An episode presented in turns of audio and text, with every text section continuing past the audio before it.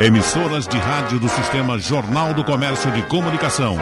Pernambuco ao vivo. 3421-3148. Rádio Jornal. Pronto, começa o debate, liberdade de expressão. Qual é o limite disso? Ou não tem limite?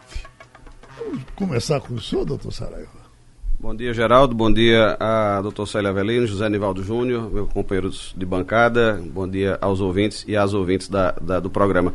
É, nenhum direito fundamental. A liberdade de expressão e a liberdade de imprensa são direitos fundamentais. Estão lá previstos na nossa Constituição, no artigo 5.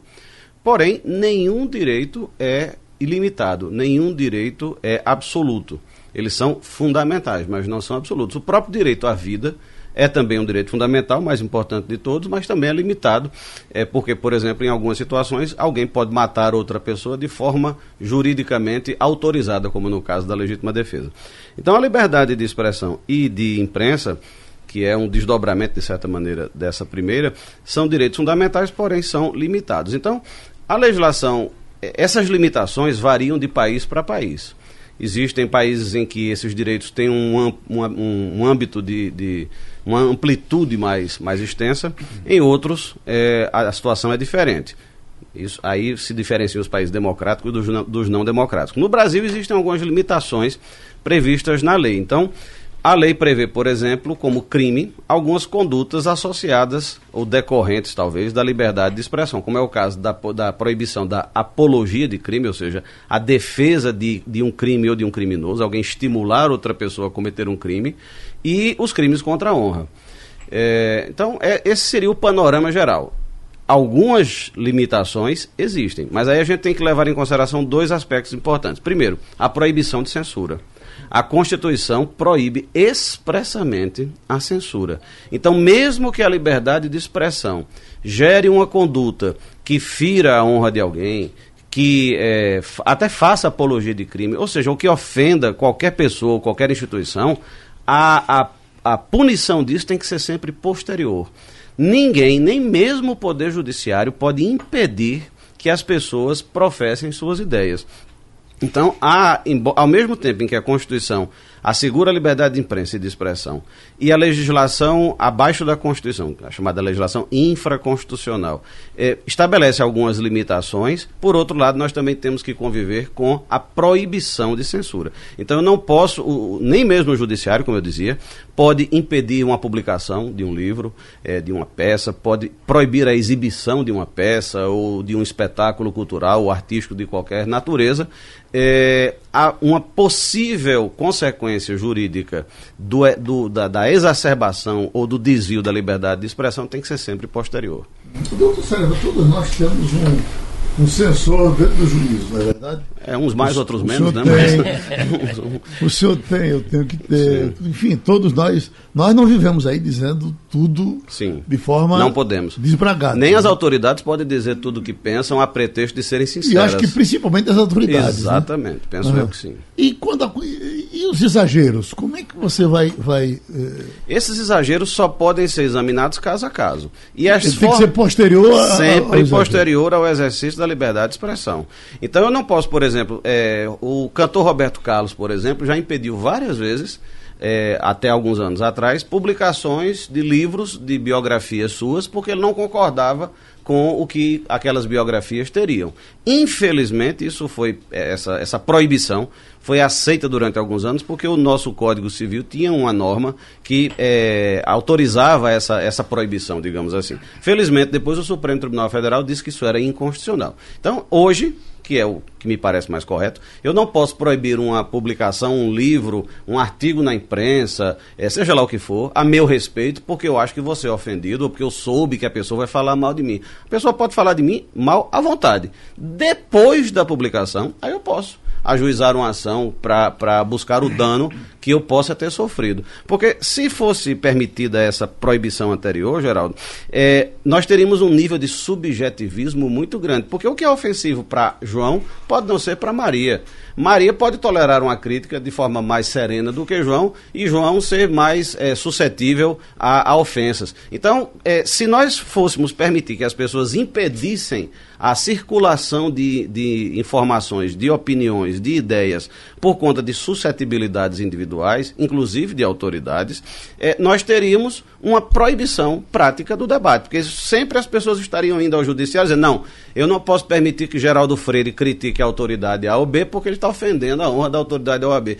A ou B. Eu não posso permitir que o jornalista X critique é, a autoridade Y, porque vai manchar a reputação da autoridade Y. Então isso fere um conceito essencial na liberdade de expressão, que é o conceito do livre mercado de ideias. Isso é um conceito que está na, na literatura especializada, em um livro famoso chamado Sobre a Liberdade, de um, um escritor chamado John Stuart Mill, em que ele defende que na sociedade deve haver uma livre circulação de ideias. As pessoas devem expor suas ideias e as ideias erradas devem ser combatidas com outras ideias e hum. não com decisões judiciais, muito menos com violência, com bala ou com outro tipo de coisa. É inevitável a gente não, não tratar aqui do, do Intercept. Uhum. Né? O que você, eh, eh, em nome da liberdade de expressão, liberdade de imprensa, aquilo foi divulgado.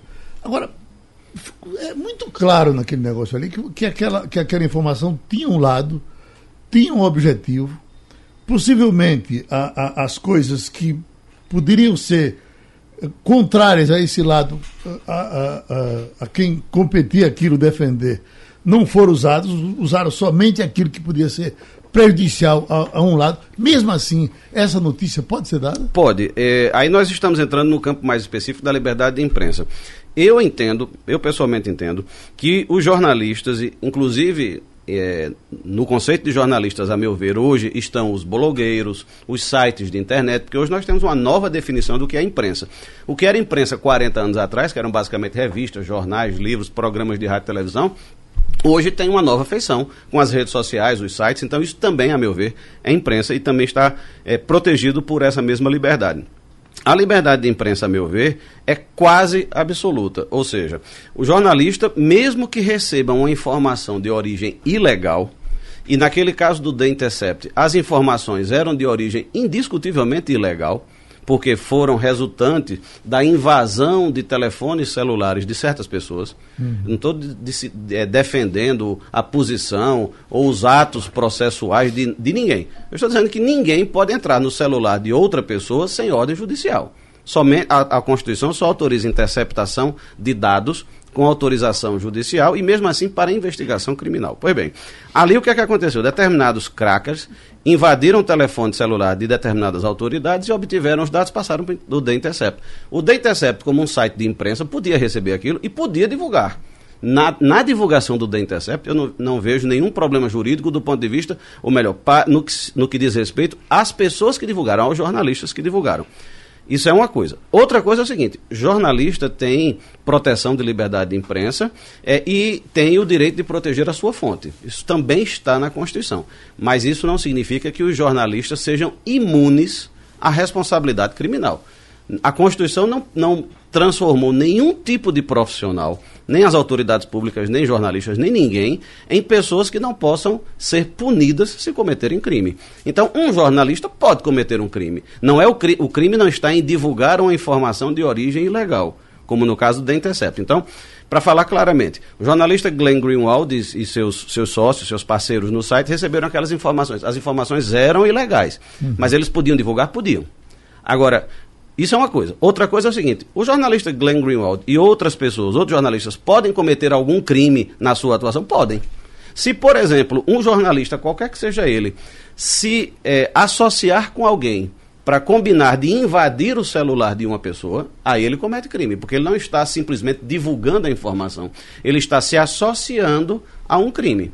Uhum. E isso aí é uma discussão que o judiciário vai fazer. É, professor Zanivaldo, eu é, é, li um dia desses quer dizer, um, um nome sagrado para acho que para a maioria do mundo é de Nelson Mandela. Né? Se falou bem de Nelson Mandela, merecidamente, a, a, a, acho que sim, Mas um dia desses eu vi outra biografia de Nelson Mandela, mais esculachando. Eu digo, minha Nossa Senhora, se o cara que teve acesso, só teve acesso àquela, você teve uma outra vida positiva, cheia de qualidade, que certamente vai passar uh, ao lago. E eu lhe pergunto, e agora? Geraldo, bom dia a todos. Eu estava torcendo para você não me perguntar, passar para o doutor Avelino. Porque doutor Avelino é, quem, é quem vai me defender. É, eu vou, eu, eu, porque, sinceramente, é a primeira vez que eu participo de um debate com o doutor Wellington. Estou é, impressionado, já conhecia, mas estou impressionado com o equilíbrio, com a. E eu passava o resto da manhã escutando ele. Aqui. Obrigado. Eu, acho que também, eu e Célio também. abriríamos mão do do debate, porque ele colocou as coisas com uma precisão absoluta, nada fora do. Eu apenas, não é nem um complemento, como ele citou alguns casos, é, é, é da área do doutor Célio, mas tem uma questão que eu sempre que eu sempre é, lido com ela, é, doutor Elton e, e Célio, que é a questão do anonimato. Né? Porque você tem liberdade para dizer qualquer coisa, mas no anonimato não. Perfeito. A, a, Constituição não protege o anonimato. Perfeito. Então, por exemplo, essas opiniões de fake news nas redes sociais, já já eu entro em Mandela, é, essas opiniões de fake news são criminosas. Essas são crime. Pelo fato de serem cometidas no anonimato. Não são protegidas pela Constituição. Por exemplo, então identificado, o sujeito vai para cadeia. Pode ir para cadeia, porque está cometendo um crime. Outra questão da imprensa, que me toca um pouco também, é, sem discordar, até é, indo um pouquinho adiante do, do que o doutor Wellington é, é, falou, ele falou da associação para o crime. Né? Você tem liberdade de dar sua opinião. Agora, você não pode usar essa liberdade para dizer algo a meu respeito que me comprometem, que você sabe que, mesmo recebendo de uma fonte, você sabe que não é verdadeira. Uhum. Por exemplo, pode chegar uma pessoa e dizer, rapaz, porque. Eu não vou botar Zé Nivaldo, não. Doutor Célio Avelino. Doutor Célio Avelino no escritório dele e lhe dá uma informação, uma fonte. Pode até apresentar um documento, um documento forjado, um documento roubado, um documento parcial. E você sabe que aquilo não é verdade. Divulga para atingir Célio, que por acaso lhe mandou para a prisão algum dia ou, ou tomou. Isso é crime. Isso é crime. A, a Mandela, é, todo grande personagem da história tem várias facetas, como todo pequeno personagem da história, Geraldo. Eu posso contar a tua história do jeito que você contou e posso contar a tua história de outro jeito completamente diferente, sem mentir. Sem mentir. A minha história, as pessoas às vezes perguntam a mim, Zé Nivaldo, por que tu não escreve tua biografia? Coisa, vivesse tanta coisa. Tua biografia. Eu digo, primeiro, porque ninguém ia se interessar. Ninguém se interessou nem pela de Fernando Lira, imagino pela minha. Né? Segundo, é, é, eu não posso contar a minha, minha vida, meu amigo. Eu não vou contar a, a, minha biografia boa. E eu não posso confessar a minha biografia, sinceramente. Não posso confessar. Minha biografia, por mim mesmo, é não autorizada. Por quê? Porque todo mundo tem seus lados positivos e seus lados negativos as pessoas são julgadas pelo conjunto. Nelson Mandela, Sim. por exemplo. Nelson Mandela, ele, durante muito tempo, ele pregou a violência e defendeu a luta armada. O terrorismo na luta contra o poder ditatorial dos brancos, na luta contra a discriminação. A causa era uma. Uhum. Mas você pode eliminar a causa e contar a história. Diz, Rapaz, isso era um safado. Isso vivia estimulando terrorismo, matou inocente, botou bomba, não sei o quê. Não passou 27 anos preso de graça, não. Não. Aí você tem que ir para o começo das coisas. A luta contra o arbítrio autoriza a violência. O que é que autoriza a violência na política? A luta contra o arbítrio. Para mim, o terrorismo nada justifica. Nada. Né? O terrorismo nem arbítrio, nem desarbítrio. O que é um ato terrorista? É um ato que põe em risco a vida de pessoas inocentes que não tem nada a ver com aquilo. Uma coisa é você bombardear um, um quartel-general. Uma coisa, eu não acho isso terrorismo, eu acho isso um ato de guerra. Uhum. Ou de resistência. Agora, você botar uma bomba no mercado, por exemplo, ou numa rua onde tem turista, não sei o que, isso é um ato de terrorismo, qualquer que seja justificativo. Não tem justificativa para isso. Ponto. Liberdade de expressão. Então, Nelson Mandela tem duas histórias. O Winnie Mandela, a mulher dele, tem duas histórias. O Winnie Mandela é, botava ponta nele, roubava, chefiava milícia, não sei o quê, e ele passava a mão na cabeça dela o tempo todo, já depois de solto, já depois se divorciou porque ficou insuportável uhum. a coisa. Então, ele tinha a bomba relógio dele estava dentro de casa. Né? Então tem esse. Agora, se você olhar, foi o cara da resistência, foi o cara não sei o quê. O Nelson Mandela é herói do mundo. Quer dizer, alguém que é capaz de passar 27 anos preso por uma causa. Né? Então, sem abrir mão dos seus princípios. Ali, aí você tem o outro lado da história um Che Guevara. Tem os dois lados da história. E qualquer herói, um Tiradentes, um Duque de Caxias. Gandhi. Charlie Chaplin. Gandhi tem livro contra e livro a favor. Livro contra. Charlie Chaplin, era, um, Chaplin. era um péssimo pai, né? tinha um relacionamento com, com jovens. Ninguém é perfeito. Agora, eu queria fazer um registro, antes de, de passar o comercial, o doutor César Avelino, eu não sei. É, essa questão da liberdade de expressão, Geraldo, eu, eu, vou fugir um pouco da questão jurídica, porque nós estamos muito bem é, assessorados, para ir para a questão histórica. Essa questão da liberdade de expressão, e eu gostaria muito de falar para aquela geração do milênio, do terceiro milênio, que nunca conheceu arbítrio nem autoritarismo. Para aqueles que têm menos de 40 anos, que a rigor não viveram a ditadura, não sabem o que, o que é isso. Olha, Geraldo, a liberdade de expressão é um direito tão importante que ninguém pode abrir mão dele e que todos devem estar preparados para lutar diariamente pela sua manutenção. Porque isso não caiu do céu, não. Nem do Brasil, nem em lugar nenhum do mundo. E ainda hoje tem uma grande parte do mundo onde não se goza da liberdade de expressão. Vou dar um exemplo. Na maior parte do mundo árabe. Na Rússia. Os opositores são presos. Na China. Isso. E vai. Eu diria até que a liberdade de expressão é um privilégio do Ocidente hoje. Porque na maior parte do mundo ainda não se goza desse direito de sair de casa e dizer: esse presidente que está aí, qualquer que seja ele, isso é um caba safado, isso é um ladrão, isso não sei o quê, isso está equivocado, não sei o quê. E vai para casa tranquilo, certo de que não sofrerá nenhuma ação do Estado por dar a sua opinião. Na maioria dos lugares do mundo ainda hoje, Geraldo, o camarada que esculhambar o presidente ou o ditador ou, ou, ou, ou o chefete de plantão corre o risco de ir dormir na prisão, de desaparecer, não sei o quê. É isso que essa nova geração precisa entender. Entender que a liberdade foi conquistada ao longo de milhares, milhões, até milhares de anos de luta.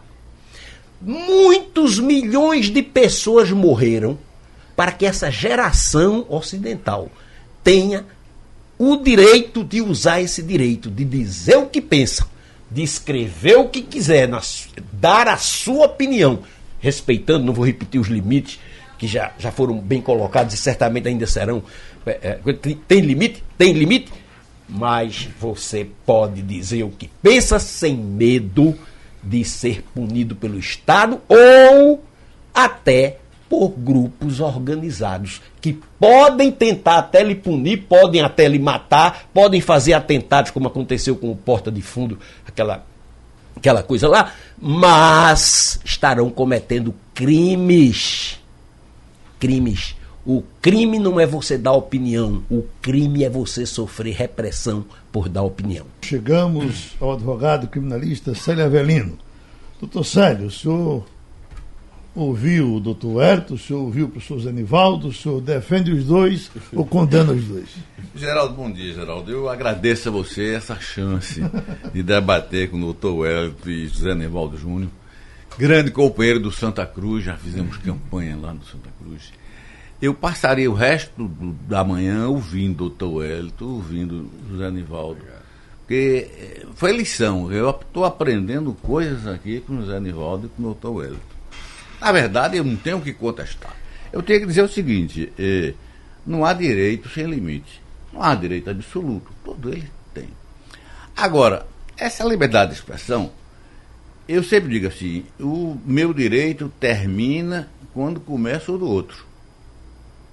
Então, tem os limites. Né? E a própria lei, a lei inferior, põe limites em liberdade de expressão. Dá um exemplo aqui. A lei número 9459. Ela diz que é crime fazer divulgação, propaganda que utilize a cruz suástica ou gamada para fins de divulgação do nazismo. Quer dizer, eu não posso ser nazista? Eu não sou não, não sou nazista não. Mas poderia ser, era uma expressão, minha liberdade de expressão. Está tolhida aqui. A lei freia. Outro caso, até, Zé Nevaldo, você não estou lhe corrigindo não tem fatos verdadeiros que eu não posso divulgar. O fato. Mesmo sendo verdadeiro, eu não posso divulgar. Por exemplo, eu vou dizer assim, fulano e tal é médico, mas ele prescreve tudo remédio errado. Atingir a honra de meio que seja verdade. Poder divulgar pode, né? Agora pode ser responsabilizado. Exato. Depois diga assim, é, aquele camada metido a coisa, mas a mulher dele vive aí comendo todo mundo. Não, mas desculpe. É verdade. Aí, aí a, a, a, a, proteção à, vida honra, privada, a honra, na própria Constituição tem uma série de coisas. Tem, tem. Diga isso, por favor. Quais são os direitos protegidos o, pela o Constituição? O que eu quero dizer é a honra, a, a intimidade, a honra é protegido. Então, mesmo que o fato seja verdadeiro, mas é ofensivo à reputação, entendeu, Geraldo? Uhum. Aí eu não posso dizer. Poder pode, você não pode ser impedido, mas pode ser responsabilizado. É, eu estou praticando crime, quer dizer, sim. eu não posso dizer porque eu estou praticando crime. Sim, sim, sim. Não é. devo, né? É, não deve. É, não, não posso, porque é. eu sou punido. Eu sempre digo assim lá no escritório, com a doutora Camila aqui presente, eh, você pode eh, ser contra a lei, você pode criticar a lei, falar mal da lei, mas você só não pode descumpri-la. Eu acho que você assedia a doutora Camila. Eu estou errado em dizer isso. Você pode ser preso? Pode ser preso. crime, crime contra a honra. É verdade. Foi não. Foi, não, mas tire é, é, é, Bolsa Família, é, é Bolsa. Vamos passar de lá. Pois bem, então a lei proíbe é, você atingir a honra, a intimidade das pessoas. Então, é livre a manifestação do pensamento? É. Mas do outro lado diz assim: é assegurado o direito de resposta proporcional ao agravo, além da indenização por dano material, moral ou à imagem. Então, há pesos e contrapesos. É livre a expressão do pensamento. O doutor Hélio ressaltou uma coisa certíssima não pode haver censura prévia. Uhum. Você pode haver posterior, sim. Anterior, não. Quer dizer, essa, essa, public, essa peça teatral, peça teatral, filme. Sei, Porta dos Fundos. Filme. Era um filme, um vídeo um filme. internet, era um vídeo. Quer dizer, você pode proibir? Não. Pode responsabilizar os seus autores? Sim. Não. Essa é a verdadeira democracia que se quer, que a gente anseia, que a gente lutou por ela. É... Responsabilizar os autores, mas não conseguiram condenar, não é verdade? No caso Sim, é uma tentativa de ajuda. Porque a, a, a, qualquer pessoa ir até o judiciário para ajuizar a ação sobre qualquer assunto, é, é, essa é uma liberdade que eu diria Sim. absoluta. As pessoas podem ir ao judiciário pedir o que quiserem. É. Para usar um ditado é, vulgar, o choro é livre, né? As pessoas podem ir ao é, judiciário. Veja bem, é, teve um deputado que fez um projeto de lei projeto de lei número 2265 de 2019, para acrescentar uma disposição no Código Penal para considerar crime é, ofensa a dogma do religioso. Diz aqui, ele diz aqui na, na justificativa. Infelizmente, o deputado dizendo, no desfile de, car de carnavalesco deste ano, fomos surpreendidos com blasfêmia realizada na apresentação de uma simulação da luta entre Satanás e Jesus Cristo, tendo o demônio como vencedor. Isso foi num, num desfile carnavalesco. Essa ideia não podia ser mais inconstitucional. É, a apresentação foi ofensiva e desrespeitosa em relação à religião cristã. Não podemos considerar a arte um evento revestido integralmente de intolerância religiosa. Esse projeto de lei eu acredito que não passa, que não vinga, porque e se passar é inconstitucional. Atinge diretamente a Constituição. Mas o que, o que se fazer? Se, na verdade, há uma, uma agressão, uma crença religiosa, a lei prevê isso. Então, vamos para o judiciário conversar. Uhum. Vamos agitar o judiciário para resolver isso. Então, é, democracia é uma coisa muito tênue. A gente tem que, que irrigar todos os dias, defender a democracia todos os dias. Não é nem de um lado nem de outro. A democracia é, subtende-se tolerância e respeito. Né? opiniões contrárias. Sim. Eu posso ter uma opinião totalmente contrária e sou democrata e porque quero discutir essa opinião. Doutor Célio, quando a minha liberdade de expressão destrói a honra de Zanivaldo, uh, destrói uma carreira política, às vezes isso tem acontecido com, com certa frequência. Morreu essa morreu semana Ipse Pinheiro, Pinheiro. Homenagem a ele, morreu ontem, inclusive, não é isso? E, e aí, um direito de resposta ou uma punição tênue que eu venha receber não, não, não, não compensará o prejuízo dado a Zanivaldo. Mas isso faz parte do jogo normalmente não compensa. Normalmente não compensa. É, o dano é tão grande e a indenização, a reparação é bem menor, não é proporcional. Mas você tem direito a punir esse ofensor. É o preço porque... de viver numa sociedade democrática. É. Todos nós corremos esse risco. As pessoas falam, ah, é, a gente não pode tolerar prisões ilegais, prisões inocentes. Claro que não. Claro que ninguém deseja a prisão inocente, mas é um risco que todos nós corremos. Eu nós vamos fazer o quê? Vamos acabar com o direito penal porque podemos ter prisões inocentes? Não. Veja como. Eu sempre digo aqui, Geraldo Freire já ouviu isso várias vezes. Eu acho que essa lei denominada lei antidroga é nociva. Acho que toda droga deve ser liberada. Acho que droga é problema de saúde não é problema de polícia nem de justiça. Concordo integralmente. Concordo integralmente. Isso é minha expressão pensamento. unanimidade. Eu posso ser punido porque estou fazendo apologia essa de, apologia à droga? Lógico que não. E é um péssimo negócio. A política antidrogas hoje é um péssimo negócio para a sociedade. Encarceram uma grande quantidade de pessoas que deviam estar recebendo tratamento de saúde. E mais aí, doutor Wellington, mais aí. É fonte de, de corrupção, corrupção, de riqueza dos traficantes. Corrupção. De riqueza dos traficantes. E é um, não é um problema de polícia nem de justiça, é um problema de saúde. E pior, como doutor... é o cigarro, como é o álcool. E pior, doutor Célio, é ineficiente. Se ela tivesse todos esses problemas e fosse eficaz, nós até poderíamos entender. Mas a chamada guerra às drogas é um fracasso mundial há décadas. Doutor né? Edson me permite, como historiador, dizer um pitaco. A gente costuma dizer que precisamos aprender com a história. Se é uma lição que a história não aprendeu foi a lei seca dos Estados Unidos. Exatamente. Quando se proibiu o álcool, nunca se consumiu tanto álcool, criou-se uma rede de ilegalidade em torno, o crime organizado tomou conta, e é o que acontece com as drogas. Você proíbe as drogas, não inibe o consumo, pelo contrário, cria a criminalidade, a criminalidade se prolifera, sai crescendo, enriquece, enriquece, cria uma, uma, uma, uma rede nociva que não precisava, bastava dizer as drogas estão liberadas. É caso de saúde pública. Agora, aí você Com entra algum no controle estatal. Doutor, doutor Sérgio, tá tomando seu tempo. Aí, aí, tem um controle como o álcool. Eh, não pode beber, Impostos. não pode vender para menor, não sei o quê. Ou seja, coisas que funcionam. Coisas que são controláveis pelo Estado. Agora, deixa eu dizer uma coisinha que o senhor falou aí, só para tocar fogo. Veja, na minha opinião, na minha opinião, crença, qualquer que seja a crença, religiosa, futebolística, é, sexual, é, enfim, política. política, nenhuma crença é objeto de proteção por parte do Estado. Se você a, acredita que o candomblé, não sei o que, algum, não sei das coisas, o cabo pode brincar com algum, pode esculhambar algum. Tem o pai gay aí que. Uhum. Nosso amigo faleceu recentemente, chicanize com aquele painho, não sei das coisas, ninguém se incomodava. Quando se trata da religião cristã, oh, isso é uma ofensa. Aquele negócio do Porta dos Fundos, que o meu amigo me pediu até, disse, ah, fale nisso.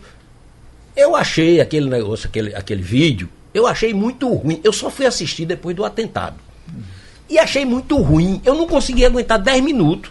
Não foi por ação, por, por religiosidade, que eu não sou religioso. Do ponto de vista humorístico mesmo. Foi ruim. Um lixo de qualidade. Um lixo. E fizeram um. Quem eu fiquei pensando que uma pessoa que se sente ofendido por uma porcaria daquela. Primeiro assistiu o que já é uma coisa. Eu não consegui assistir. Sem ser religioso, não consegui assistir. Mas muitos não assistiram e não gostaram. É, aí vem. Acaba- Não assiste e se sente ofendido. Doutor, deixa doutor eu registrar quero lhe ouvir. coisa. Deixa eu registrar só uma coisa. É, eu já vi muitas vezes esse debate aqui e eu nunca tive unanimidade. e teve agora unanimidade. Um momento histórico. De- é um momento histórico. De doutor Wellington e Zé Divaldo Júnior. Alguém está errado aqui. É, não é possível. Está se aproximando o carnaval e a turma preocupada com o politicamente correto já começa a dar seus recados. Escute aí, por gentileza. Falta menos de um mês para o Carnaval, a maior festa popular brasileira. Você já escolheu quais fantasias vai usar nessa folia? Apesar do clima de descontração, é preciso ter cuidado. Alguns trajes podem ser ofensivos para determinados grupos. Outros até ultrapassam esse limite e se tornam fantasias racistas, como é o caso da chamada nega maluca. A pesquisadora do Núcleo de Estudos Afro-Brasileiros da Universidade de Brasília, Marjorie Chaves, alerta que essa fantasia ridiculariza a mulher negra. as pessoas insistem em, em fazer blocos de negra maluca, se fantasiar de negra maluca. Só que a negra maluca, o que, que ela é? Uma figura caricata também. Tem a questão da peruca crespa, tem a questão do exagero do batom vermelho no- nos lábios, a questão de se pintar de preto, pintar o rosto, pintar o corpo de preto. Então isso é uma caricatura. A pesquisadora ressalta ainda que elementos religiosos não são brincadeiras de carnaval. Se fantasiar de orixás ou de freiras, por exemplo, é desrespeitoso em uma festa democrática. Há ainda aquelas vestimentas que reforçam outros estereótipos e banalizam culturas, como fantasias de ciganos e de indígenas. Como que um grupo identitário, legítimo, né, que existe, que faz parte da sociedade, ele pode ser transformado numa fantasia? Fora do carnaval, nas discussões do cotidiano, a gente percebe, por exemplo, que as políticas de proteção aos povos indígenas, elas estão cada vez mais ameaçadas. Então, como que a gente pode levar a um assunto que é tão sério como uma brincadeira? Então, não é uma mera brincadeira. Além disso, no Brasil, há elevados índices de violência contra mulheres e contra a população de lésbicas, gays, travestis e transexuais. Por isso, se torna ofensivo se vestir de mulher no carnaval e fazer brincadeiras com a orientação sexual de outras pessoas. É possível se divertir sem ofender ninguém. Como vai ser possível? A, a, a vídeo de violino, o cara de mulher. Só a cara dele. Só a cara dele já é uma ofensa. vamos fazer um- um- uma sugestão aos legisladores. O artigo 5 da Constituição, nesse aspecto, fica temporariamente suspenso durante o carnaval, porque assim também é demais também, né? Mas, eu não vejo assim nenhuma, nenhuma causa, assim, nenhum motivo para proibir isso. Dizer, um carnaval é, que é livre, uma festa livre, você se fantasiar de mulher, ou mulher se fantasiar de homem, se é ofensivo. Nega maluca se é ofensivo, por quê? Eu não vejo É, é uma matéria delicada, Geraldo. Eu, eu, eu sou contra uma legislação que busque proibir isso ou que busque regulamentar o carnaval. É, é um dos poucos momentos de liberdade quase plena que as pessoas têm, embora, claro, as leis continuam vigorando. Você não pode estuprar, não pode matar, não pode assediar mulheres, por exemplo, no carnaval, porque isso é crime e continua sendo crime.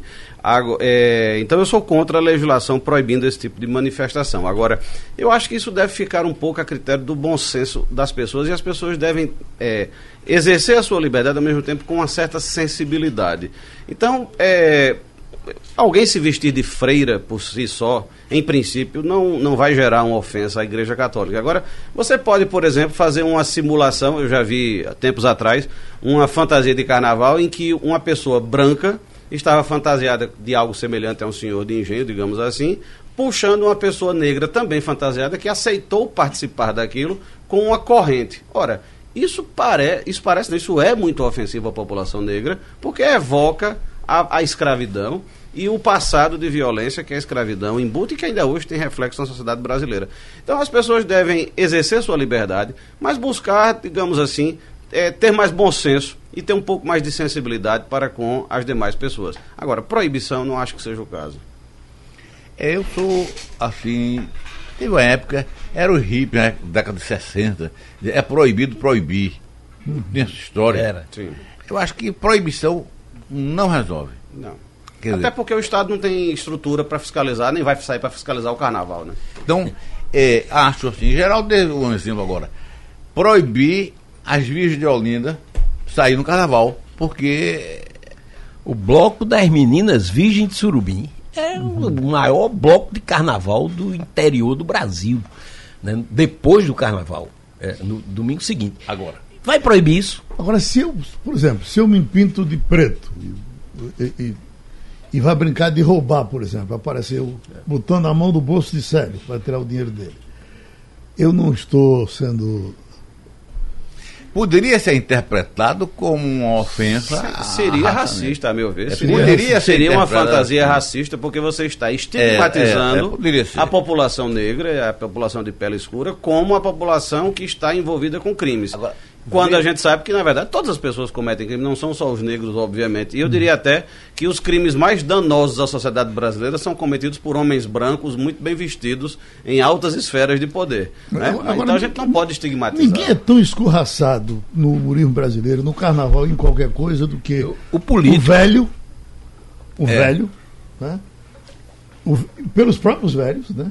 Os velhos e, e, o- e, eh, Os políticos, Políticos. Geraldo. Ô, Geraldo, veja bem, o que você vai. Os políticos merecidamente, muitas vezes. Doutor Hélio falou é, assédio sexual no carnaval, proibido. Uhum. O que é que caracteriza um assédio sexual? olha, tem um tal de beijo, de beijo forçado em Olinda, Isso é que isso é um crime. Isso, É isso crime, eu acho claro, que é. claro. Acho que é. Não é só isso, passar a mão na- no corpo Também de uma, é. de No uma buraco mulher- do tatu. de qualquer pessoa contra Agora, a vontade um galanteio pessoa. é. Depende do galanteio. Depende das circunstâncias. Quer dizer, é um negócio assim. Não é fácil distinguir o que é assédio sexual, o que é galanteio, Mas uma coisa é o, o que galanteio. é olhar.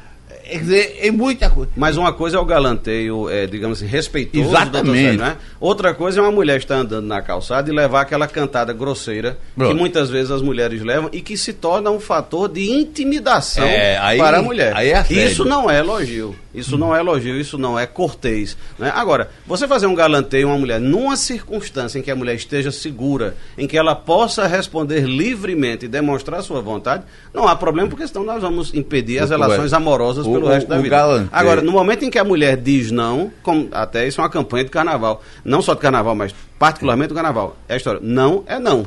Você no tem- momento que a mulher recusa, o homem tem que respeitar. Você tem que respeitar o outro Sim. e ter bom senso. Você pode, um galanteio grosseiro é um assédio, lógico que é, isso é inegável que é. Esse beijo forçado de Olinda é um assédio. é crime. Logo que é crime. Agora, você eleger isso, ah, o cara dá uma olhada, dá um riso, diz que menina bonita, é assédio. Será que é? Em princípio, não. Não é? Em princípio. Mas não. pode ser Pode. encarado como isso. Então é difícil essa linha de. E quando é o inverso? Quando é a mulher que tem a iniciativa e faz o assédio. A questão, doutor Célio, é que sociologicamente a- os homens não costumam ser vítimas de crime sexual nem de outros crimes por parte de mulheres. É claro que existem mulheres que ocasionalmente causam, viol- cometem violência contra homens, mas isso é, é- é absolutamente insignificante do ponto de vista sociológico. O normal, digamos, o normal não, o mais frequente é o contrário. Então, a mulher é a parte fragilizada nessa situação. É ela que é a parte vulnerável, né? Então, você, você não, é, basta, seria interessante que os homens fizessem um exercício. Será que eles gostariam que as suas irmãs, as suas mães, as suas namoradas, as suas noivas, as suas parceiras fossem tratadas do jeito que eles tratam as demais mulheres? Então, você não pode esperar que as mulheres em geral aceitem um comportamento que você não quer para sua mãe, para sua irmã, para Eu, sua eu namorada. já vi, eu já vi opiniões dizendo o seguinte, que um homem, como regra, ele não escolhe a mulher. A mulher que escolhe o homem para ser escolhida. Quer dizer, É. eu já vi isso também. É verdade. Não é Isso verdade? é Se é verdade. fulano, pode dizer o que quiser que eu aceito. Mas esse Geraldo, fulano deixa eu, não. contar, deixa eu contar uma historinha que aconteceu comigo uma vez, é, é, há muito tempo, há muito tempo, está prescrito. É, eu estava num determinado ambiente festivo, é, E tinha uma mulher muito linda, né? com um vestido muito curto, tua saia terminava muito, muito cedo e tua blusa começava muito tarde. Quer dizer, mostrando praticamente os seios e as pernas lindas e tal. E eu fiquei, olho no olho. Aí eu fui, disse, boa noite, olha, com todo respeito. A senhora se vestiu assim, veio para cá. Disse, é para eu olhar ou eu não olhar? A senhora vai se ofender se eu ficar olhando para a senhora. Disse, não, o que é isso? O que é bonito é para ser visto. Uhum.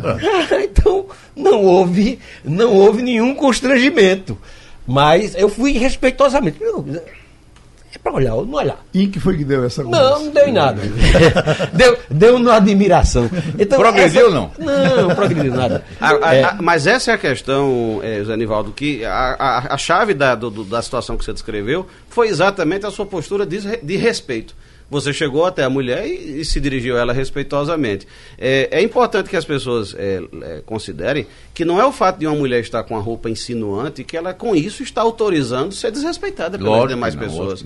As mulheres têm o direito de se vestir como bem entenderem. Não é o fato dela estar com uma mini saia, uma micro saia, ou um shortinho menor que seja, ou com decote por mais é, avantajado que seja, que isso dá direito a nenhum homem de desrespeitá-la. Até porque existe uma lenda nessa história de crimes sexuais e desrespeitos sexuais, segundo a qual a mulher que se veste de forma insinuante pediu para ser assediada. Isso não é verdade, porque a maioria dos crimes sexuais acontece dentro de casa contra, contra crianças que são parentes dos agressores.